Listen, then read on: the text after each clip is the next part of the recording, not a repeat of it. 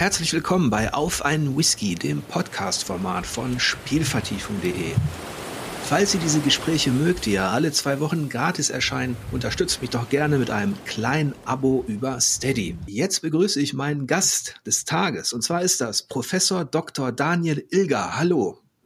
Hallo Jörg. Wir haben uns ja auf eine sehr skurrile Art kennengelernt. Also wir kannten uns äh, nicht persönlich, aber irgendwann bin ich dann tatsächlich auf den Namen Ilga gestoßen und ich reiß das mal kurz an, weil das wirklich bizarr war. Ich habe eigentlich recherchiert zu dem Videospiel Tin Hearts. Da geht es um diese kleinen Zinnsoldaten. Und wie ich so bin, wollte ich mal nachschauen, wie weit das eigentlich zurückgeht mit dieser Tradition der Spielzeuge, der Zinnsoldaten. Das führte mich schließlich ins Mittelalter bis ins 13. Jahrhundert und ich fand dann einen Aufsatz über Gießformen. Ähm, da gab es diese Ritter wohl schon auf Wallfahrten irgendwo in der Nähe von Magdeburg. Dann habe ich mir diese Studie runtergeladen und kurze Zeit später erschien in meiner Mail folgendes. The name Jörg Leubel was mentioned in six papers recently discovered by Academia, including one that was written by XYZ. View your mentions with 50% off und so weiter, Premium-Account. und dachte ich, okay, ist bestimmt äh, irgend so eine, ich, ich kannte Akademia vorher nicht. Dann habe ich mich aber ein bisschen informiert, ein bisschen was dazu recherchiert. Ich verkürze das Ganze jetzt. Ich kam dann irgendwann darauf, dass The Name Jörg Leubel is mentioned in Grüne Sonnen, Poetik und Politik der Fantasy am Medium Videospiel uploaded to Academia und nach ein, zwei weiteren Klicks fand ich dann schließlich den Autoren und das warst du, Daniel Ilger. Mhm.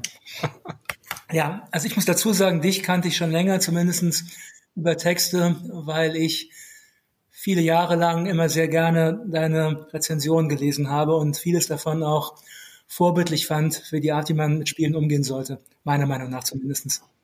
Das freut mich. Vielen, vielen Dank dafür.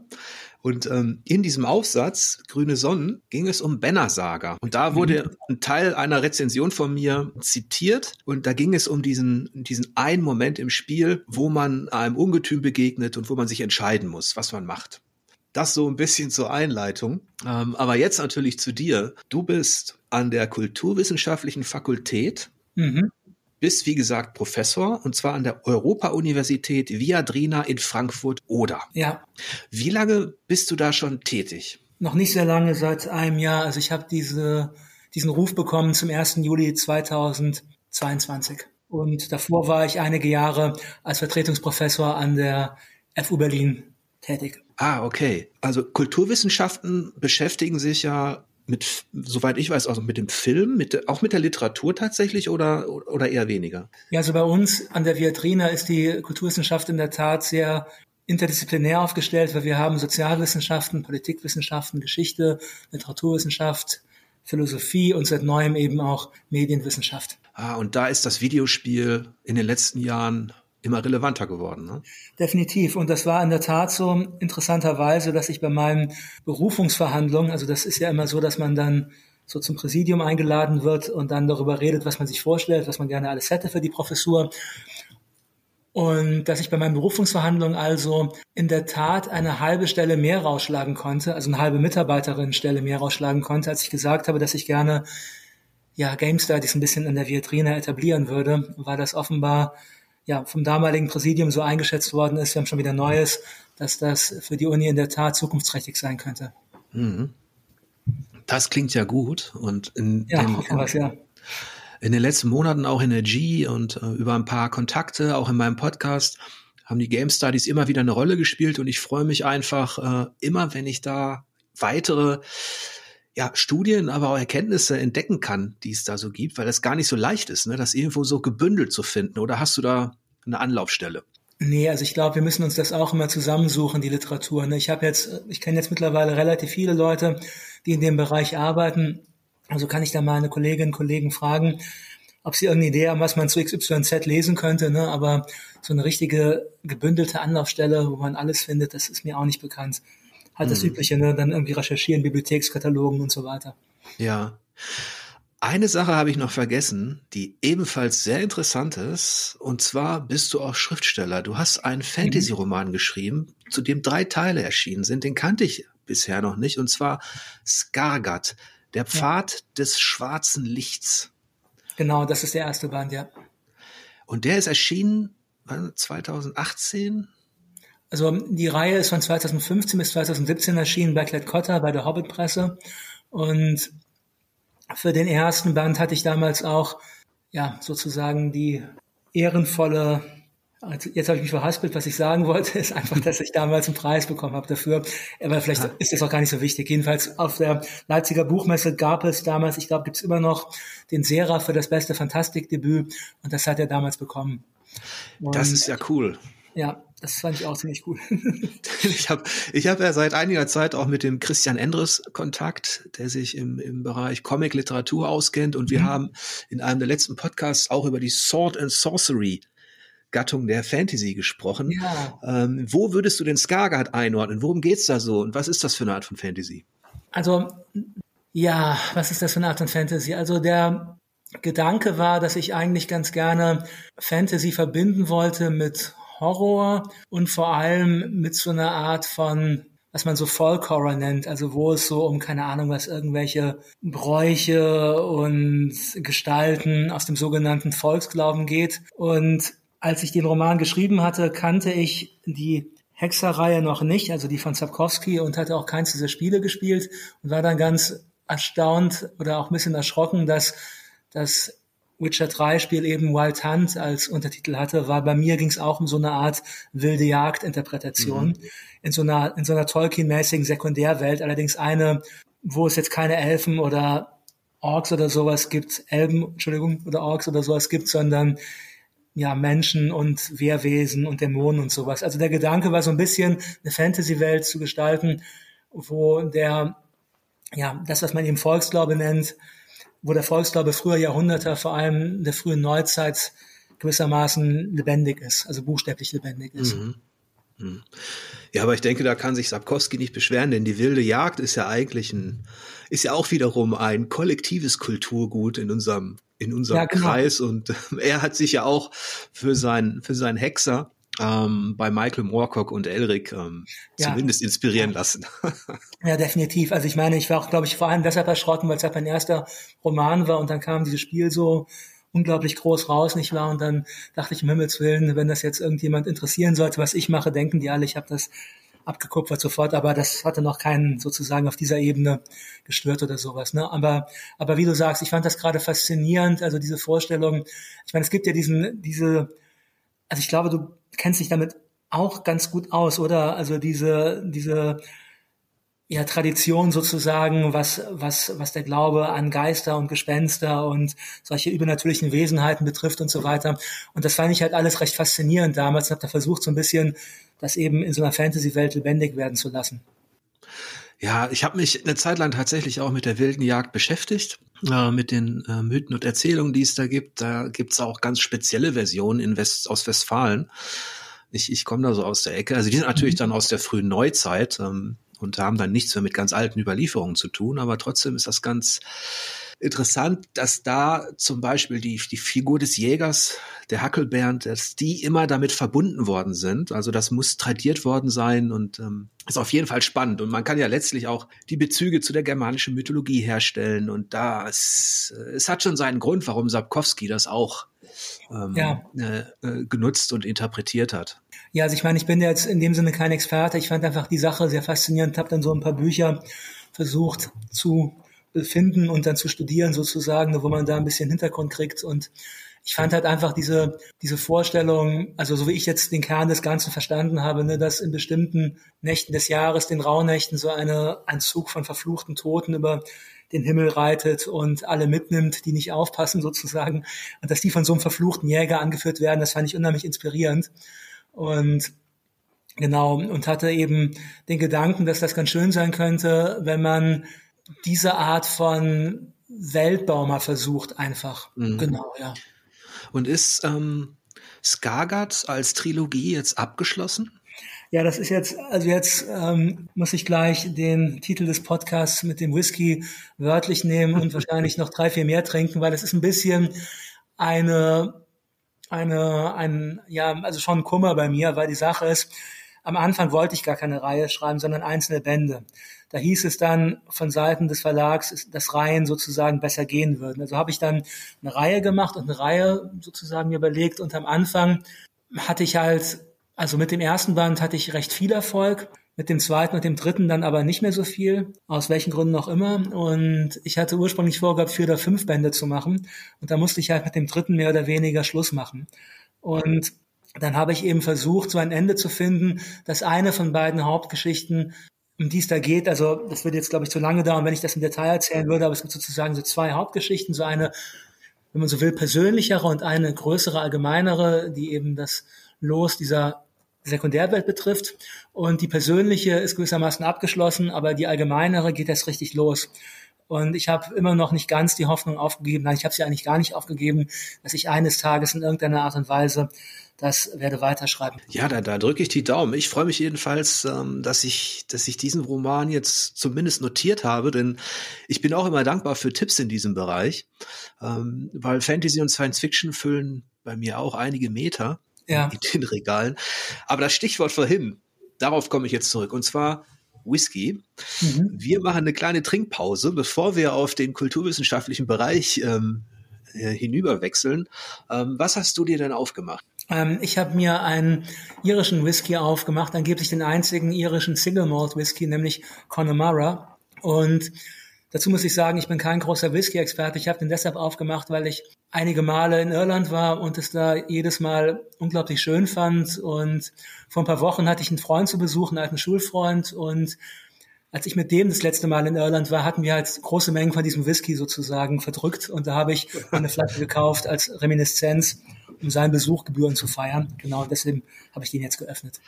Ja, dann stoße ich doch auch mal mit einem Iren an. Und zwar mit meinem Klassiker. Das ist der Writer's Tears. Ah ja. Ähm, und dann sage ich doch mal Cheers. Ja, zum Wohle. Den Writers Tears hatte ich, glaube ich, auch mal. Den habe ich, glaube ich, auch mal. Ich glaube, den hat mir sogar dieser Freund geschenkt. Der, ist der kennt Whisky sehr viel besser als ich. Den fand ich auch ziemlich lecker. Ja, und er hat halt auch ein gutes Preis-Leistungsverhältnis, um das mal so auszudrücken, weil Whisky ist ja jetzt nicht unbedingt die, die günstigste Spirituose, wenn man da ein bisschen tiefer einsteigt, aber ähm, der ist eigentlich ein, ein, schöner Begleiter, relativ sanft im Geschmack und ähm, ja, gefällt mir auch ganz gut. Darf ich fragen, du trinkst viel oder du bist Whisky-Experte so richtig oder? Ja, nee, auf gar keinen Fall. Ich bin, äh, also ich trinke wahrscheinlich viel, das stimmt. ich hoffe nicht zu viel.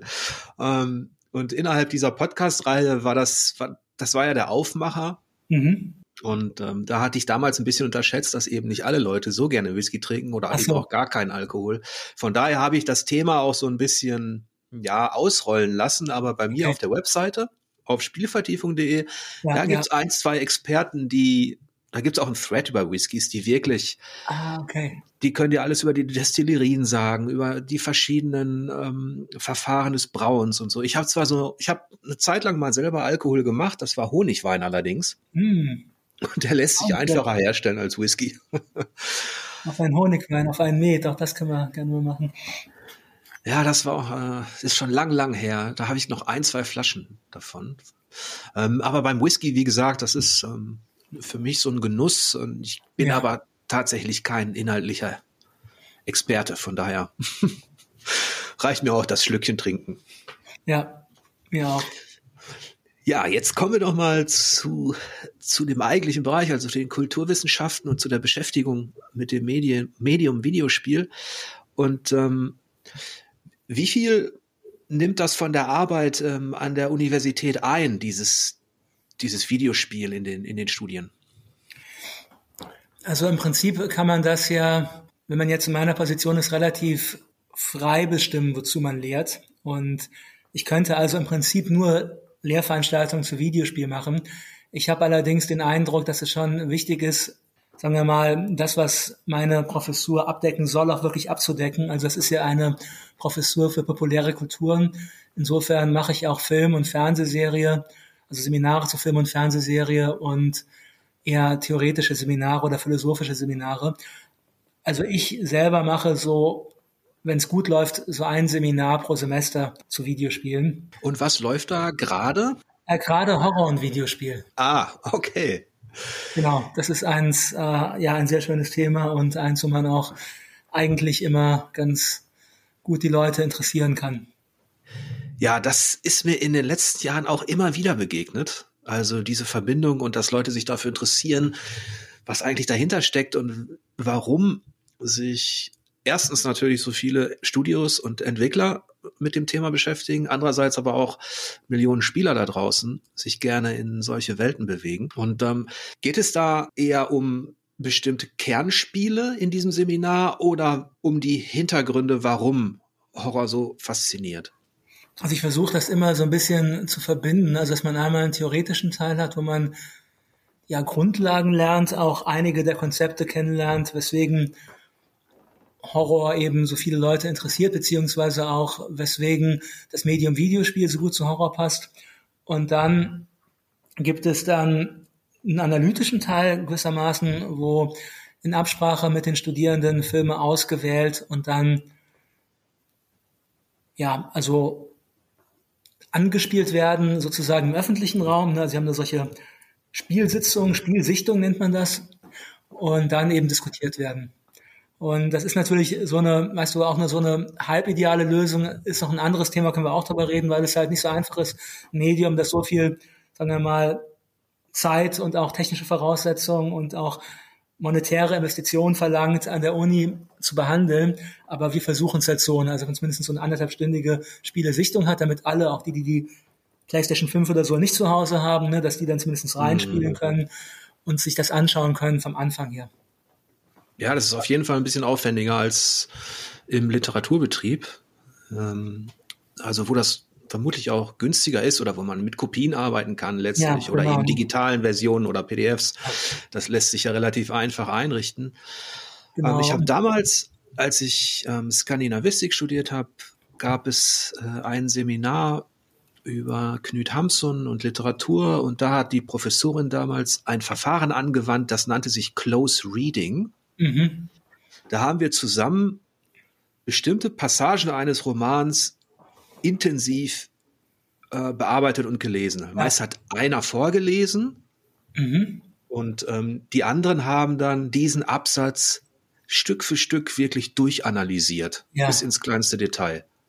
Ähm, mhm. Also von der Interpretation der Stimmung bis hin zum Satzbau, Grammatik, bis wie, wie das wirkt und so weiter. Und mh, hm, das war eigentlich eine schöne Erfahrung. Die habe ich dann irgendwann mitgenommen, als ich mal eine Zeit lang bei, wo war das, äh, bei der Games Academy und bei anderen Kurse gegeben habe über, über Spiele, Spielkultur. Mhm. Da habe ich aus diesem Close Reading so eine Art Close Gaming ja. gemacht. Mhm. Und da haben wir zum Beispiel ähm, einen Abschnitt aus einem Videospiel, wo ich dann Safe Game hatte oder so zusammen gespielt. Ich habe mich meist äh, in den Hintergrund begeben und jemand hat das gespielt ja. und die anderen haben zugeguckt. Und das ging natürlich auch, ähm, das war auch so eine Veranstaltung an einem größeren Bildschirm. Ähm, das Schöne ist, man hat so eine Viertelstunde, 20 Minuten intensives Spiel und ähm, die, man kann sich schon Notizen machen und dann darüber sprechen. Kann man sich das so vorstellen auch an der? Ja, ja, also ich denke schon. Also, also unsere, wie gesagt, Spielesichtungen haben eben so mehr oder weniger Länge einer Seminarsitzung, das heißt so anderthalb Stunden. Und meistens fangen wir vom Anfang an, also auch damit Nicht-Spielerinnen und Spieler so besser eine Vorstellung haben, wie das eigentlich funktioniert, also in so ein Spiel reinzukommen ne, und die Steuerung lernen und all das. Und machen dann eben so weit, wie wir kommen. Manchmal auch zwei mhm. Stunden oder sowas oder eine 45 oder so. Und dann gibt es dann darüber eine Diskussion in der nächsten Sitzung, wo dann alle ihre Notizen dabei haben und man dann zum Beispiel darüber redet, okay, wie, wie, wie kommt man denn in diese Spielwelt rein? Oder wie fühlt sich das an? Oder wie ist die konstruiert? Oder wie funktioniert die Steuerung? Oder mit welchem Gefühl bleibt man eigentlich zurück, also wie eng oder distanziert ist die Empfindung, die man hat, bezogen auf die eigene Spielfigur und all solche Fragen halt. Ne? Also insofern finde ich dieses Close Gaming einen schönen Ausdruck. Also ich glaube wirklich, dass es sich bei Spielen lohnt, zumindest bei den Guten, da ganz genau hinzuschauen. Ja, das ist, das ist auch etwas, was man äh, in meinem ehemaligen Job, ich bin jetzt auch noch freier Journalist, aber nicht ja. mehr, also alleine unterwegs und mache das jetzt nicht mehr quasi im, im, im Auftrag. Was ich bei Rezensionen auch immer sehr gemocht habe, auch bei anderen natürlich, ist, wenn man die Essenz des Spiels, was es denn auslöst, beschreiben kann. Das ist tatsächlich schwierig. Ja. Ähm, weil man sich so verlieren kann in der Beschreibung der Oberfläche, der Steuerung, der Mechaniken. Das ist ja auch alles einfach zu beschreiben. Mhm. Äh, aber was es mit einem selbst macht, dieses Spiel ja. und, und warum man in dem Moment dann auf einmal so eine, so eine Anziehungskraft verspürt oder eben so eine Distanz, äh, das ist tatsächlich nicht so leicht. Genau, und das ist was, was mir eben an deinen Rezensionen immer sehr gefallen und häufig auch imponiert hat. Also, dass du Videospiele einfach als eine Form von ästhetischer Erfahrung sehr ernst nimmst ne, und wirklich versuchst zu verstehen, was für eine Art von Erfahrung ist denn das, die ich mit diesem Spiel mache. Also dasselbe würde ich jetzt auch für mich in Anspruch nehmen, beziehungsweise in Anspruch nehmen klingt vielleicht ein bisschen zu forsch. Also ich hoffe, das leisten zu können mit eben den wissenschaftlichen Mitteln. Also die Frage eben, wie man das rekonstruieren kann, wie man das beschreiben kann, wie man das verstehen kann, was die Spiele wirklich mit uns machen, wenn wir sie spielen. Ich habe es zumindest versucht. Es freut mich natürlich, wenn das, wenn das so gut angekommen ist. Und jetzt äh, habe ich natürlich gleich mal die Frage, welche welche Horrorspiele werden denn in diesem aktuellen Seminar als Beispiele herangezogen? Da bin ich jetzt ein bisschen peinlich berührt, weil ich muss zugeben, dass das Seminar, von dem ich gerade erzählt habe, nicht dieses Semester, sondern erst im Sommersemester stattfinden wird. Dieses Semester muss das ausfallen. Hintergrund ist, wir haben in Deutschland, ich glaube auch nicht nur in Deutschland, stark sinkende Studierendenzahlen, vor allem aber nicht nur in den Geisteswissenschaften, aber auch in Jura und sozusagen vielen anderen Fächern, die vielleicht als in Anführungszeichen solider gelten. Und das hat zum Teil was zu tun mit den sinkenden, also mit den geburtenschwachen Jahrgängen, jetzt an die Uni kommen, aber zum anderen auch mit, glaube ich, der Zukunftsangst und der Unsicherheit vieler junger Menschen, ne, dass die eben in der Tat häufig denken, was ich auch nachvollziehen kann, vielleicht besser einen sicheren Job im öffentlichen Dienst als, keine Ahnung was, irgendwie so eine so luftige Studie, wo kein Mensch weiß, was dabei rauskommt. Und glücklicherweise reagieren wir jetzt an der Viatrina nicht darauf, indem wir sozusagen den Kopf in den Sand stecken oder oh graus die Game Studies schon wieder abschaffen, sondern wir versuchen im Gegenteil unter anderem als eine von verschiedenen Maßnahmen, ich rede jetzt nur von dem, was meinen Bereich betrifft, sogar Medienwissenschaft als einen Schwerpunkt zu etablieren an der Uni im Bachelor und Master und dann auch sozusagen vielleicht sogar noch mehr Videospielseminare zu machen. Aber in dem Semester ist das halt so gewesen, dass, weil wir dieses Angebot eben noch nicht offiziell haben, sich in der Tat sehr wenig Leute für Horror- und Videospiele gefunden haben. Also vor ein paar Jahren an der FU, sogar unter Corona-Bedingungen, war das noch sozusagen ein, ein, ein, ein richtiger Straßenfeger. Aber jetzt ist das leider nicht so, dass da viele Leute gekommen sind. Insofern erst im nächsten Jahr. Ich kann dir allerdings sagen, ein paar Spiele, wenn es dich interessiert, die, als ich das Seminar an der FU gemacht habe, 2020 dran gekommen mhm. sind. Ja, auf jeden Fall.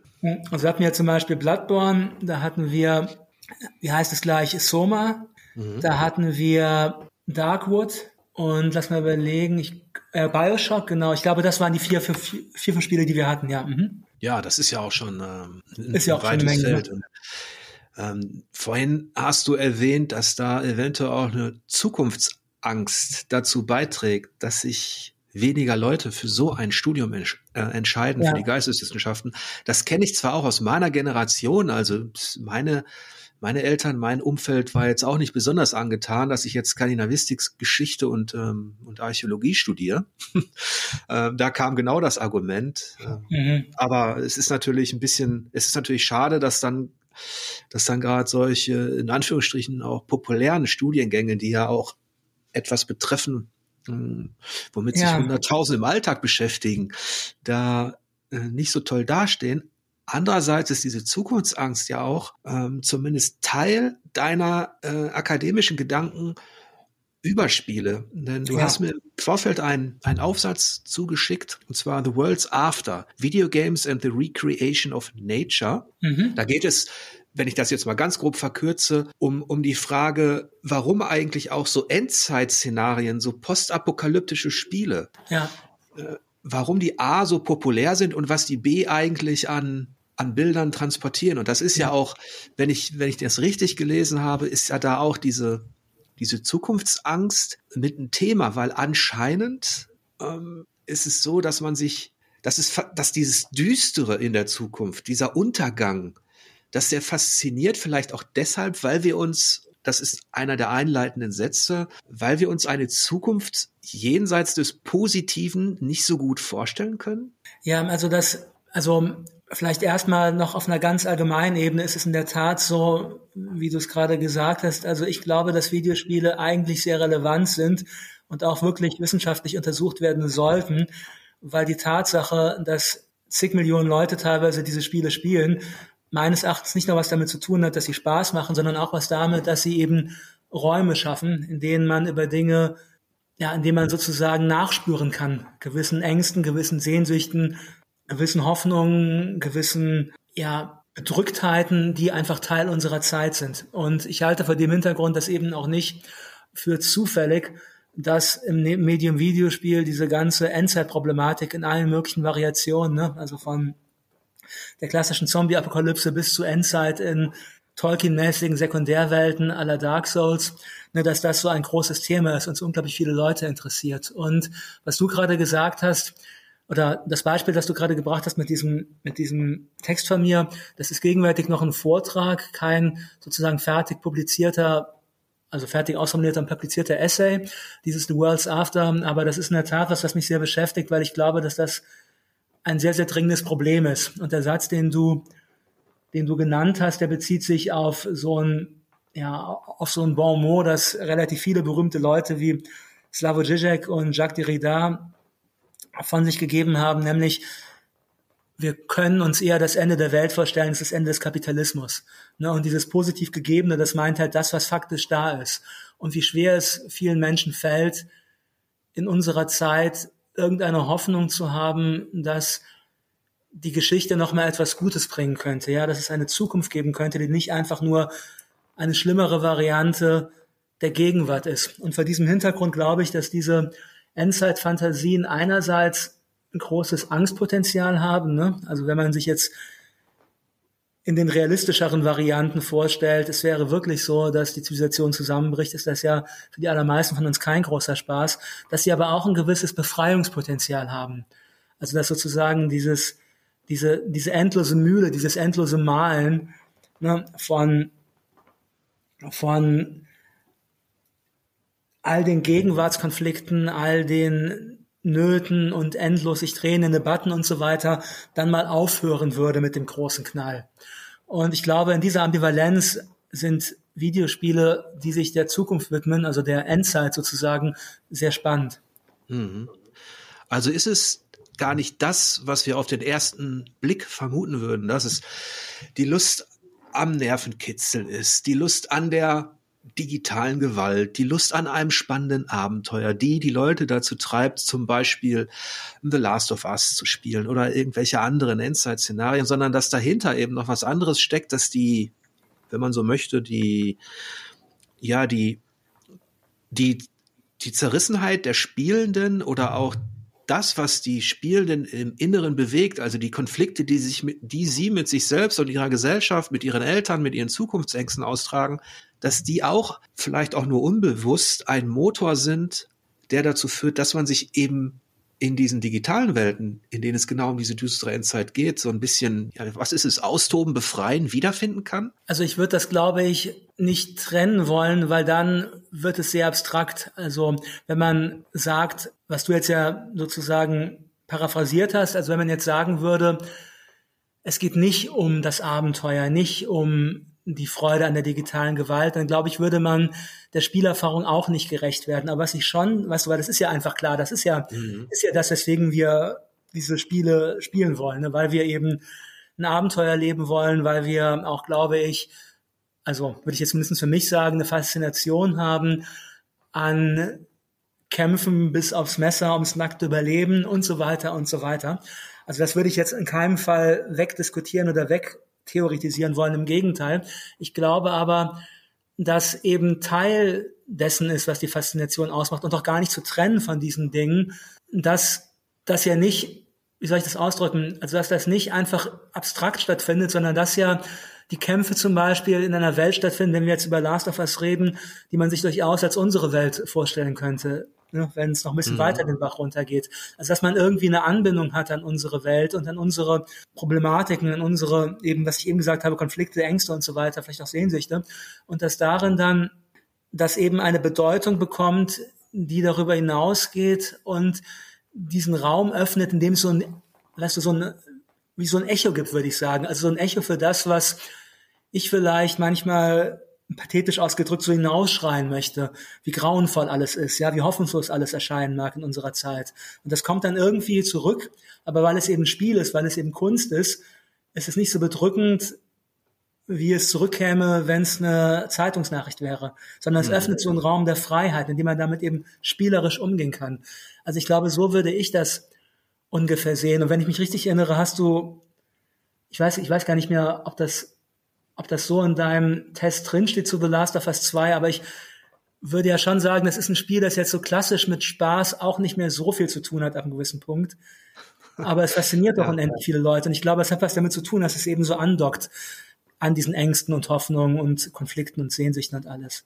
Oder wie siehst du das? Ist das jetzt zu abstrakt oder wissenschaftlich aus deiner Sicht? Nee, ich, ich habe das fast ja aufgemacht, indem ich versucht habe, da so ein bisschen die These dahinter herauszukitzeln, die akademische. Und ähm, da hat ja der Film in seiner, also da hat die Betrachtung des Films hat ja da schon eine längere Tradition und du beziehst dich ja in diesem Aufsatz auch auf ähm, ein weiß, Sozialwissenschaftler und auch ähm, Filmforscher namens Krakauer. Sigrid Krakauer, genau, ja. Mhm. Und ähm, der hat ja damals schon ganz ganz schön festgestellt. Also er hat sich natürlich nicht mit Videospielen beschäftigt, ähm, aber eben mit, mit den Filmen.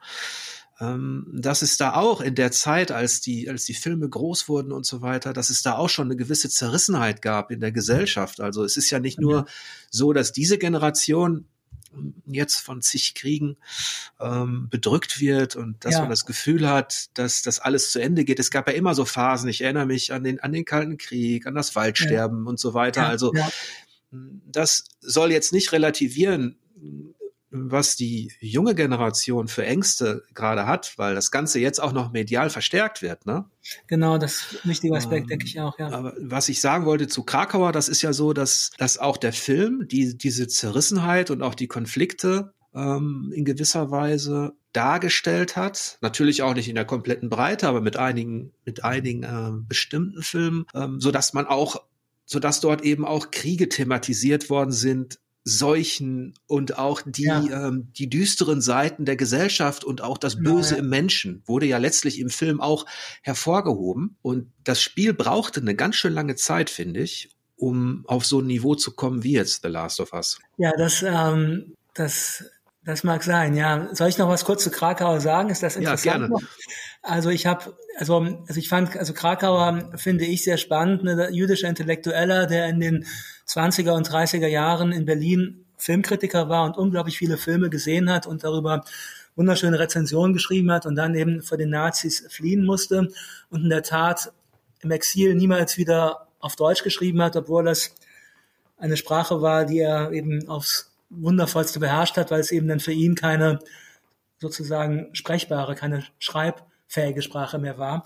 Und dieser Krakauer, der hat sich halt viel beschäftigt mit dem Problem der Zerstreuung. Und das meine ich hat was zu tun mit auch sehr, also sehr viel zu tun mit unserer Zeit und auch diesem, diesem Thema, über das wir gesprochen haben. Also warum spielen wir eigentlich?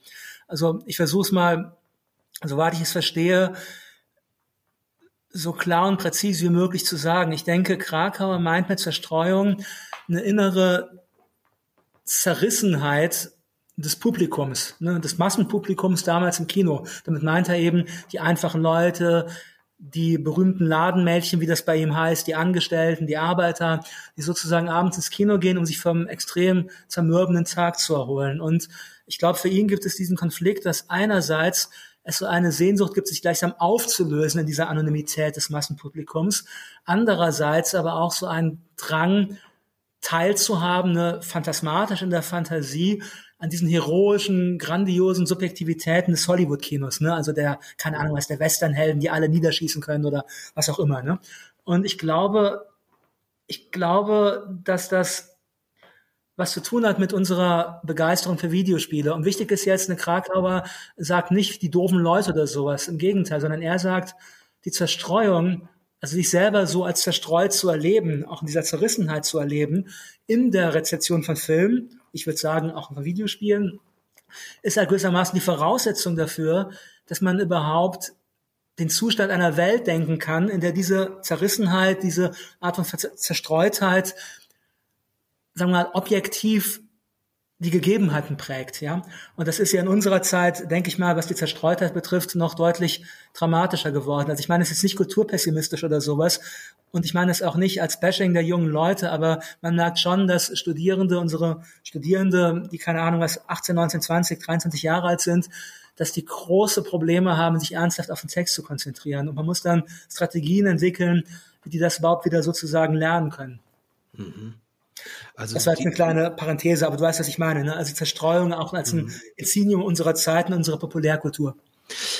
Vielleicht passt das ganz gut zu, zu dieser Beobachtung, die, die ich gemacht habe, dass durch die Art und Weise, wie wir die Realität aufnehmen, die, die ja eigentlich auch schon fast ein Spiel ist, aber ähm, eines, das ich gar nicht so wirklich steuern kann. Eigentlich kann ich es schon steuern. Also wenn ich jetzt über das Smartphone spreche und über die Nachrichten, die da vertikal reinrauschen.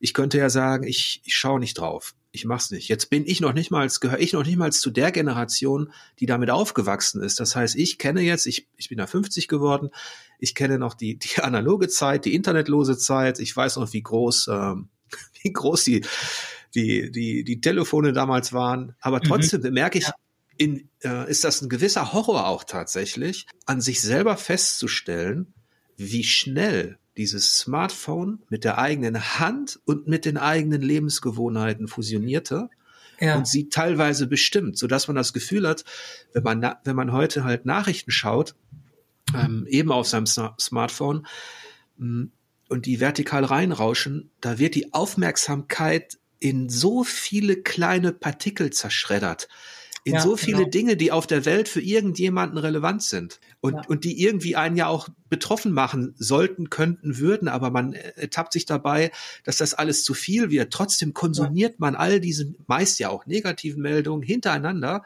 und und das ist, das führt dann tatsächlich auch zu einer Form im wahrsten Sinne des Wortes von Zerstreuung. Ja, also ich glaube, das ist aus meiner Sicht sehr genau beschrieben. Übrigens äh, herzlichen Glückwunsch zum Geburtstag nachträglich. Aber ähm, ich hoffe, es war ein schöner Geburtstag.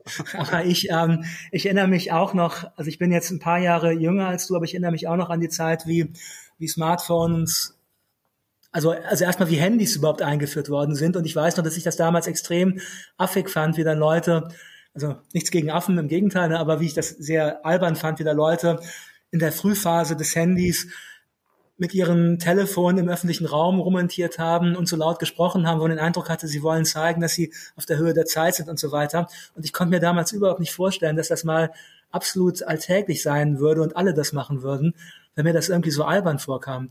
Und also ich bin da vielleicht ein bisschen konservativer als andere Leute und neige jetzt nicht dazu, bei jeder technischen Neuerung Juchai zu schreien oder so, trotz meiner Liebe zu Videospielen. Aber ich erinnere mich, ich habe das damals so gedacht und habe auch in der Tat relativ lange versucht, ohne Smartphone zu leben, weil ich glaube ich, für genau dem, was du gerade beschrieben hast, also diesen, diesen, diesen Aufmerksamkeitspartikeln, die in tausend Richtungen stieben und dieser Zerstreuung und diesem, ja, gewissermaßen fast schon ausgeliefert sein an dieses Handy und so weiter, dass ich dafür irgendwie Manschetten hatte, ja, dass ich das irgendwie nicht wollte für mich, bis ich dann irgendwann aufgegeben habe. Ich meine, es gibt jetzt auch Leute, die beschreiben das als deutlich positiver als ich und finden das alles Knorke und so. Aber ich denke, was du da gerade so zusammengefasst hast, ist schon eine ja, Grundproblematik unserer Zeit. Ne? Also eben auch diese Art von seltsamer Form von Überforderung mit einer Unendlichkeit von Nachrichten, die alle von uns verlangen würden, dass wir handeln und uns zugleich damit konfrontieren, dass wir gar nicht so viel handeln können. Ne? Also ich meine, wie sollte man, selbst wenn man nichts anderes machen würde, wie sollte man auch nur Schritt halten, sich zu informieren mit all den Konflikten und Krisenherden dieser Erde, geschweige denn irgendeine konkrete Handlungsoption entwickeln. Und ich glaube, das trägt schon viel auch zu dem, zu diesem latenten Gefühl von Unglück und Überforderung und Perspektivlosigkeit vieler Menschen bei in ja. unserer Zeit insofern sind Spiele ja auch in gewisser Weise ein, ja, natürlich kein Heilmittel, aber äh, sie helfen dabei, den gegenteiligen Zustand zu erreichen. Also, und zwar die Fokussierung dieses sich konzentrieren auf ja. ein Abenteuer, auf ein Thema. Das ist natürlich so, dass das auch ein Film schafft und natürlich auch ein Buch schafft.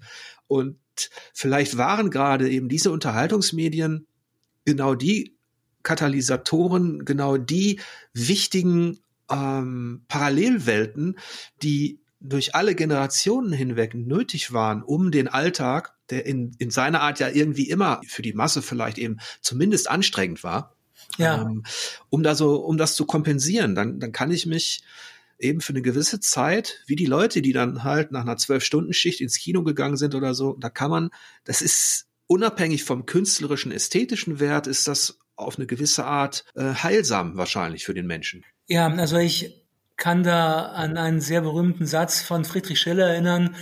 Wie geht er gleich? Ich glaube, der Mensch ist nur da, wahrhaft Mensch, wo er spielt. Und ich glaube, ich persönlich glaube, dass da auch wirklich viel dran ist. Und in dem Zusammenhang fällt mir auch ein, eine schöne, also ich finde wirklich schöne Kolumne von dir. Ich glaube, die hieß Das Spiel der große Heiler oder so, nicht wahr? Kann das sein? Ja, das stimmt. Ja, also ich, also ich meine das jetzt wirklich im Ernst, weil das hat, als ich die gelesen habe, die hat mir sehr, hat mich sehr an, angerührt, weil ich mich, weil, weil, weil ich das halt so erfahren habe in meiner Kindheit. Ne? Also ich will jetzt nicht zu persönlich während auf die Tränendrüse drücken, aber ich hatte jetzt keine speziell glückliche Kindheit. Und für mich waren Spiele, also Rollenspiele, Pen-and-Paper-Rollenspiele, aber eben dann auch Videospiele schon sehr früh Mittel, nicht einfach nur vor der Wirklichkeit zu flüchten, sondern auch eben im Spielen eine Art von Freiheit und Freude zu erfahren, die erlaubt hat, mit neuer Kraft gewissermaßen in diese arg unliebsame Gegenwart zurückzukehren. Ja, und ich habe ähm, letztens noch mit jemandem darüber diskutiert, dass diese äh, dieses Szenario der Endzeit, der Apokalypse in fiktiver Unterhaltung, ähm, warum das auch so wirkmächtig ist, weil wir vielleicht auch oder weil sehr viele Menschen für sich eine Art Endzeit oder Apokalypse ja auch erleben in mhm. ihrer Jugend, vielleicht in ihrer Kindheit. Also wenn es eben nicht so gut läuft, dann fühlt sich das Leben, kann sich das Leben in gewissen Phasen erstmal also anfühlen wie eine wie ein endloses, ja. vielleicht wie ein endloses Leid, für ein, wie ein endloser Albtraum, wie ein, und man wird ja auch in diesen Phasen, äh, in diesem Teenagerzeitalter oder eben in der Kindheit geprägt für das folgende Leben. Man wird im ja. schlimmsten Fall traumatisiert. Und was ich damit sagen will, man weiß, wie sich eine Endzeit aus persönlicher Perspektive anfühlt. Im Spiel habe ich dann, wenn ich ein The Last of Us spiele, wenn ich ein Resident Evil spiele oder irgendwas, die sind zwar auf den ersten, auf den ersten Blick brutal, aber da habe ich natürlich auch das befreiende Gefühl, dass ich diese Endzeit bewältigen kann. Ich kenne ja. den Schrecken, aber ich kann sie mit ganz einfachen, was heißt mit ganz einfachen, aber mit den Mitteln, die mir mir in der modernen Gesellschaft nicht zur Verfügung stehen, sprich Gewalt und Co., kann ich sie in dem Spiel zumindest eine Zeit lang bewältigen. Und vielleicht ja. verstärken sich da Eindrücke, hm, die man irgendwie schon verarbeitet hat oder auch aus seiner eigenen Erfahrung kennt. Ich weiß es nicht, ja. Ja, also ich denke schon. Also ich zum Beispiel, als ich ein Kind war, habe mich häufig sehr als Monster gefühlt und hatte deshalb eine große Liebe zu Monstern. Und ich hatte auch schon immer wieder den Gedanken faszinierend gefunden, wie es wäre, ein Werwolf zu sein. Ja, und all diese anderen Jungs, die mich da täglich piesacken, mal gewissermaßen, ja, ihnen zeigen zu können, wo eine Hake ist. Und ich denke schon, dass das Spiel eben spielerisch auch eine Form des Umgangs mit Dingen erlaubt, die Angst machen, indem wir im Spiel eine Kontrolle darüber haben können. Das glaube ich schon. Also gerade was diese Gewaltthematiken betrifft. Also sollte man, glaube ich, sich nicht zu schnell auf solche moralisierenden Ebenen begeben, sondern man, also ich will jetzt nicht sagen, dass alles super ist oder sowas, ne, aber vielleicht ist eine wichtigere Dimension für sehr viele von uns Spielenden, ne, die, die Erfahrung einer Form von Kontrolle über Dinge, die uns möglicherweise real konkret in unserem eigenen Leben oder in der, im Zustand der Welt als Ganzes Angst machen und eben sehr viel Ohnmacht haben erfahren lassen. Mhm. Und ähm, ich spiele gerade mit sehr viel Freude The Talos Principle 2. Das ist so ein Rätsel-Adventure mit einem philosophischen Hintergrund. In dem hat, also die Menschheit, wie wir sie kennen, hat sich selbst vernichtet. Die ist an irgendeiner Seuche, glaube ich, mhm. gestorben. Und es gibt den Menschen aber noch in Form einer Robot-KI. Ja. Das sind tausend, tausend Roboter, die jetzt in New Jerusalem eine Siedlung, äh, Zivilisation gegründet haben.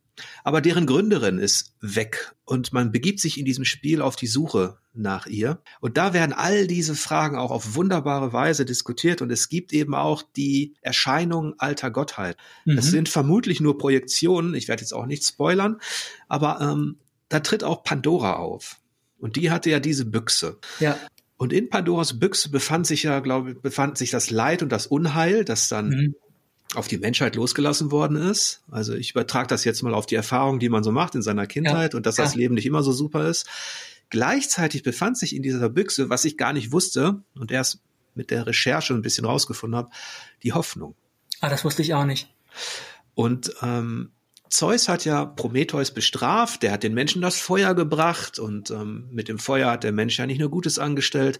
Und zur Strafe hat er eben auch Leid und Unheil auf die Erde losgelassen. Und diese Hoffnung befand sich noch in der Büchse. Was ich damit sagen will, wenn ich so ein The Last of Us spiele oder auch ein Alan Wake, ein Horrorspiel oder mhm. ein Amnesia The Bunker, selbst das, was sehr depressiv ist, dann äh, erlebt man da sehr viel Unheil. Es geht um Gewalt und Co. Tod ist und, und sowas alles. Aber da ist immer noch irgendwo die Hoffnung in, in fast jedem ja. Spiel. Also ich kenne nur einige wenige, das sind aber ganz ähm, äh, radikale äh, Horrorspiele, die ich als solche auch gar nicht mehr bezeichnen würde, die, die man auch gar nicht offiziell erhalten kann. Aber es gibt in normalen, in der normalen Spielunterhaltung, auch im Film ist es ja oft so, immer diesen dieses Licht am Horizont, möchte ich fast sagen. Und in The Last of Us war im, im ersten gab es diese großartige Szene mit der Giraffe. Ja. Als die beiden, Joel und Ellie, ähm, nach, nach so viel Gewalt und ähm, Hoffnungslosigkeit in diesen Ruinen plötzlich diese Giraffe sehen. Und die ist ja auch Teil deines, ähm, deines Vortrages. Genau, ja. Mhm. Zu diesem Thema. Ähm, vielleicht möchtest du dazu noch was, was sagen. Ja, also ich habe versucht, oder das ist was, was ich vielleicht dann noch weitermachen werde, eben so ein paar, was ich so Bildideen nenne, in Endzeitspielen zu identifizieren.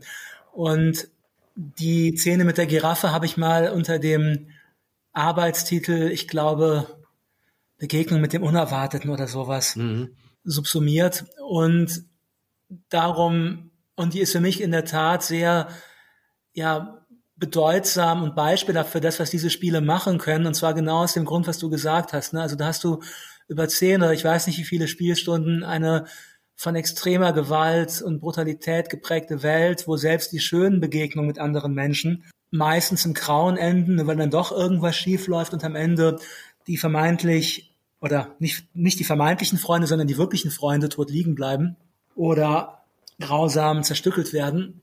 Und dann also nach all dem Grauen, all der Gewalt, all dieser Hoffnungslosigkeit und Düsternis ist dann die Giraffe etwas, was für mich eben, wie du sagst, dieses Licht aufscheinen lässt und zugleich eine Menge Fragen stellt. Ne? Also die Giraffe wirkt ja seltsam harmonisch, finde ich zumindest immer in dieser überwucherten Ruinenwelt. Also passt vielleicht diese friedliche Giraffe viel besser in diese Welt als all das Blutvergießen, das wir anrichten. Oder passt sie sozusagen oder verweist sie auf das Problem, dass alles, was wir mit der Welt anfangen, also wir Menschen in Anführungszeichen anzufangen haben mit der Welt, offenbar immer nur aufs Neue Blutvergießen zu münden scheint und all solche Dinge. Ne? Ich glaube nicht, dass es darum geht, dass das Spiel eine Antwort darauf gibt, aber dass es eben in diesem Moment dieser Begegnung, in diesem Gefühl von einer vielleicht Befreiung oder von Schönheit oder von Hoffnung die Fragen stellt.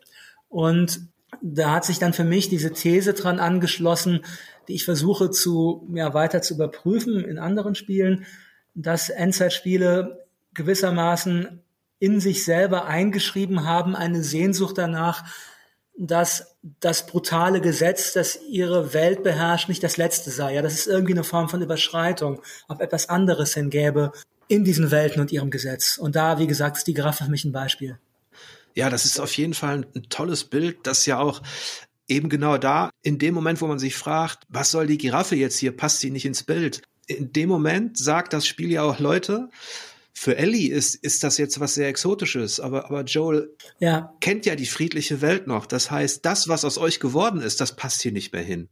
Und ähm, dieses The Talos Principle, in dem die, die physische Menschheit überwunden ist, ähm, da machen die sich zur Maxime zu sagen, wir wollen nie wieder, dass der Mensch die Welt zerstören kann. Mhm. Und dass der Und deshalb limitieren wir unsere ähm, Existenzen auf 1000 und wollen die Natur, wenn man so möchte, nicht mehr ausbeuten mit dem Feuer. Ja. Wenn man so will. Und genau da ähm, entsteht auch schon wieder dieser, die, diese Spannung, denn es gibt natürlich Fraktionen innerhalb dieser äh, robotischen Menschheit, die die Welt erkunden möchten, wie wir Spieler. Mhm. Und die Rätsel lösen möchten, die äh, hinausgehen wollen. Und als diese Projektion erscheint von Prometheus und ähm, da so ein bisschen Unruhe stiftet und wieder verschwindet, orten, ortet diese Zivilisation das Signal auf einer Insel und ab dem Moment übernimmt man das eigentliche Spiel und kann sagen, will, möchte man diese Insel erforschen und entdecken. Und es gibt eine Fraktion, die sagt, nein, wir bleiben hier zu Hause unter unserer Kuppel, wir sind tausend, wir haben aus den Fehlern gelernt, wir müssen gar nicht wissen, was da draußen ist. Und natürlich, gerade als Spieler, ähm, will man ja dahin und will das entdecken, aber weiß auch gleichzeitig vielleicht in dem Moment schon um die, um die mögliche Gefahr. Also das macht The Talos Principle ganz gut und hm, ich erzähle das jetzt nur deshalb, das ist ja kein Horror. Und ähm, es tut auch, es tut auch tatsächlich mal richtig gut, ein Spiel, das sich auf Rätsel und Gedanken konzentriert, zu, zu, zu spielen, ja. anstatt wirklich ähm, immer nur am Abzug zu sein. Und ähm, was es aber gemeinsam hat mit dieser Idee ist, dass die Menschheit sich wieder fragen muss, ob sie, wenn sie ihrer, ja, was ist es, wenn sie, wenn sie ihrem Trieb, ihrem Spieltrieb, ihre, ihrer Neugier folgt, ob sie wieder dafür sorgt, hm, dass da Unheil über die ach so heile Welt kommt. Das ist eine sehr interessante Überlegung, dass eben dieser so vielleicht heilende und schöne Spieltrieb eben auch was sehr Destruktives mit sich bringen kann. Ja, das habe ich noch gar nicht dran gedacht in dem Zusammenhang. Ich will das ja auch gar nicht so ver, ähm, vertiefen, weil ich der Meinung bin, dass das Spiel in seiner, in seiner reinen Form eben auch der, vielleicht der ideale und einzige Kontrapunkt zu dem sein kann, was Krieg und Chaos bedeutet. Weil, ja. weil der Konflikt ja ritualisiert wird. Also, ähm, und weil weil man so eben bestimmte Auseinandersetzungen ja eben spielerisch lösen kann. Aber das führt dann jetzt vielleicht auch ähm, äh, zu weit weg von diesem Unterhaltungsmedium. Ja, wobei, wie gesagt, ich, ich persönlich glaube ja wirklich, dass das Videospiel gerade deshalb so ein wichtiges und großartiges Medium ist, weil es eben unterhält, aber indem es unterhält, noch ganz viel andere Dinge uns erlaubt. Ne? Also, weil wir gerade bei der Giraffe waren oder du auch von diesem, wenn ich es richtig verstehe, von dieser Auseinandersetzung mit Roboterzivilisation oder Roboterleben in Talos Principle erzählt hast. Also ich habe zum Beispiel eine Mitarbeiterin, die schwerpunktmäßig für Videospiel zuständig ist, Elisabeth Neumann heißt die, und die promoviert über Mensch-Tier-Verhältnisse im Videospiel.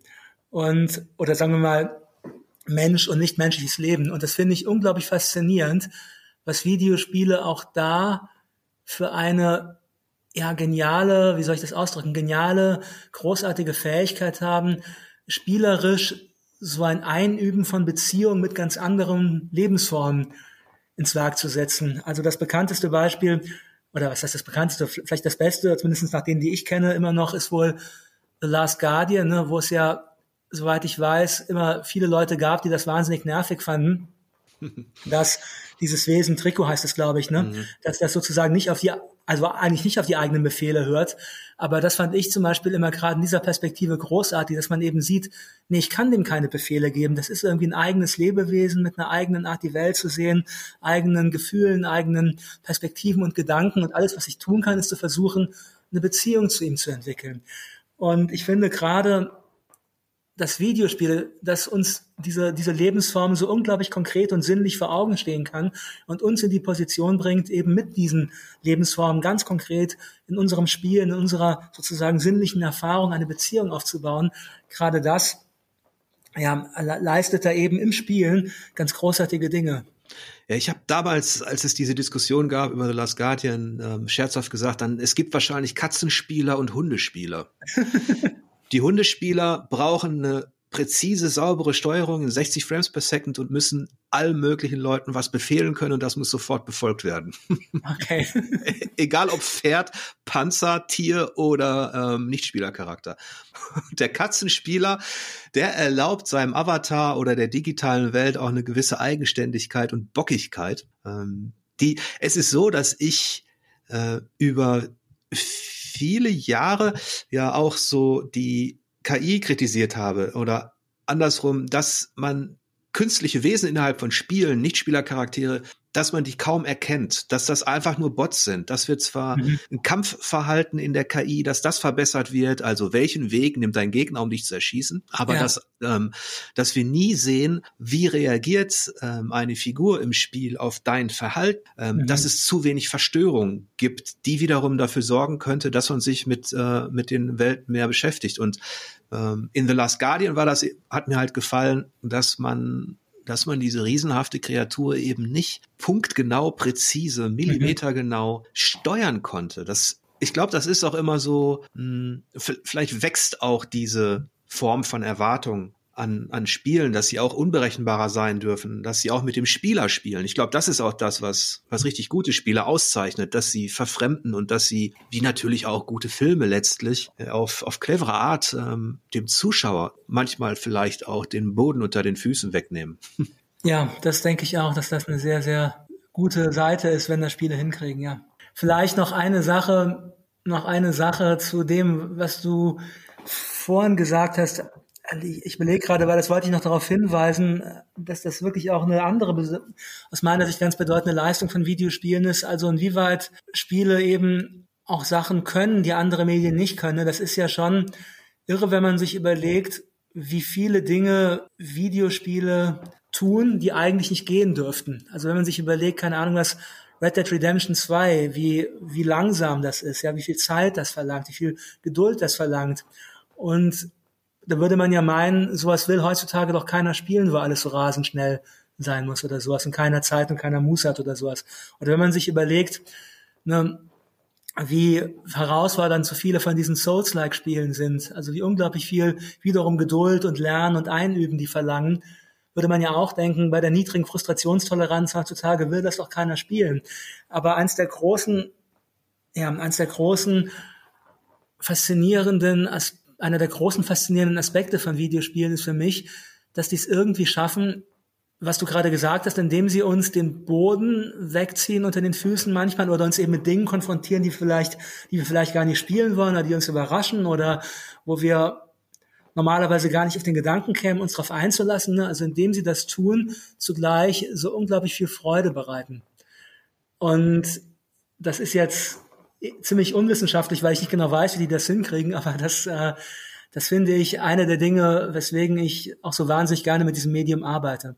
Die können einen wirklich überraschen, diese Spiele.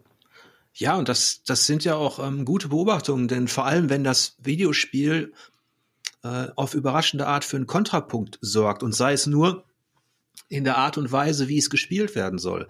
Deswegen hat mich das zum Beispiel in Red Dead Redemption 2 auch so gefreut, und äh, da gab es eben auch Hundespieler und Katzenspieler.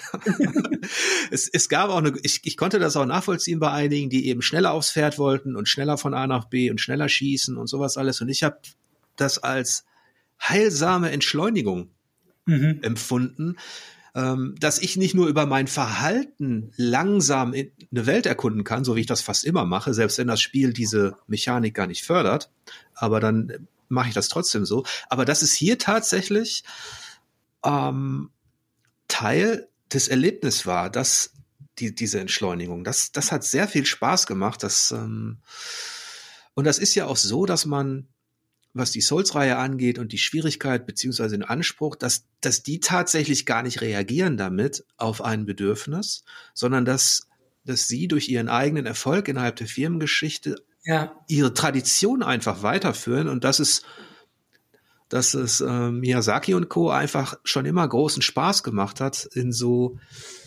ähm, anspruchsvolle äh, äh, Stopp, jetzt muss ich mal Punkt machen.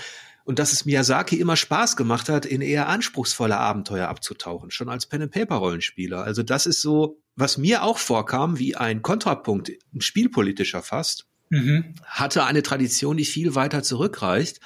Und ähm, ja, das zeigt einem auch nur wieder, wie unheimlich vielschichtig und facettenreich auch diese Spielewelt geworden ist, die eben gar nicht diesem einem Impuls folgt oder zweien oder dreien, sondern ähm, so viele Facetten einfach zeigen kann. Ne? Ja, und wie wundervoll das ist. Ne? Also stellen wir uns mal vor, wie wenn Arthur Morgan wie ein Irrer rennen würde. Ich meine, das haben ja viele beobachtet, dass, das, dass sich das falsch eigentlich anfühlt mit dem, durch die Gegend zu rennen, so, so langsam er, noch, er auch rennen mag. Ne?